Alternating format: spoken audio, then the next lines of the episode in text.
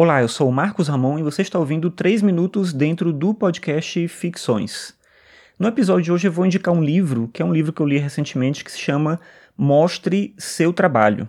Do jeito que ele é construído, ele tem muito um jeito de autoajuda, até o subtítulo tem um pouco a ver com isso, né? Mostre seu trabalho, 10 maneiras de compartilhar sua criatividade e ser descoberto. É um livro do Austin Kleon. Eu conheci ele com gente compartilhando as coisas dele no Twitter e depois eu assinei a newsletter que ele manda toda sexta-feira, compartilhando é, coisas que ele está lendo, né, dicas de links interessantes e tal. É uma newsletter que eu acho que vale bem a pena se você não conhece ainda, e é um autor bacana, assim, o livro é bem simples, e ele mesmo menciona no livro que, na verdade, é um conjunto de, de posts que ele escreveu na internet, né, nos blogs dele, que depois viraram esse livro.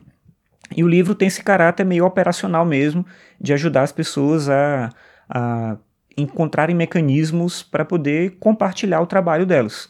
Seja você um artista ou não, o que ele defende é que a gente tem com a internet a possibilidade de mostrar aquilo que a gente é. De a gente ter um portfólio constantemente atualizado na internet com as coisas que a gente pensa, com as coisas que a gente acredita e com os trabalhos que a gente desenvolve. Então ele imagina, por exemplo, um cenário em que um dia a gente não precise mandar um currículo para uma empresa, porque essa empresa já pode encontrar a gente na internet e saber aquilo que a gente faz e de que maneira que a gente faz. De certa maneira isso já acontece, mas não da maneira ideal como ele imagina.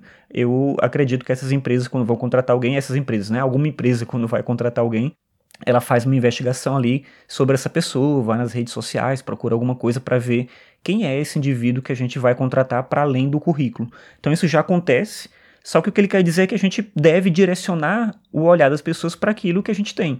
E é nesse sentido que eu acho que o livro ele é, traz uma mensagem positiva, que é a ideia de que você deve sim mostrar o seu trabalho, e justamente por isso você deve ter cuidado com aquilo que você compartilha, com aquilo com que você se relaciona, de que maneira você mostra as coisas que você faz. A gente tende a acreditar, porque a gente aprendeu a agir assim, que quando eu abro uma conta lá numa rede social qualquer que seja, aquele é meu espaço privado. Eu posso falar o que eu quiser, do jeito que eu quiser, e compartilhar qualquer opinião, fazer qualquer tipo de brincadeira, e isso não vai ter nenhuma implicação para além do próprio ambiente que está ali. E na verdade não é assim, e essa é a ideia que ele, que ele desenvolve no, no texto dele a ideia de que é importante a gente encarar o que, que é preciso compartilhar.